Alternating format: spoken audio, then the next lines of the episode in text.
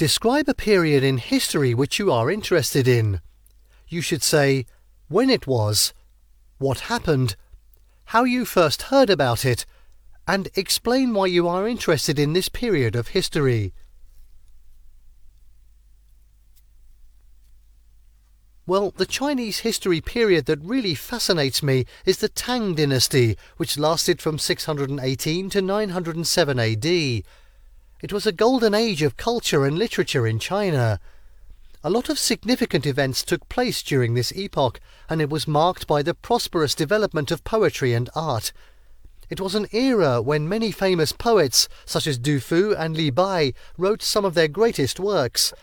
Their poetry still has a profound impact on Chinese literature today. And I first learnt about this period when I was in middle school.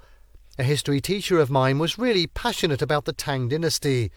His enthusiasm was infectious, and I soon found myself absorbed in learning more about this fascinating era.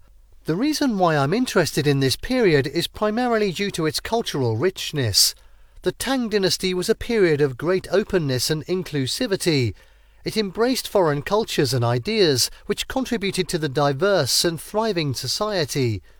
Moreover, the literature and arts that were developed during this period are truly inspiring. In short, the Tang dynasty, with its vibrant culture and openness to foreign influences, is a period of history that I find incredibly intriguing and inspiring.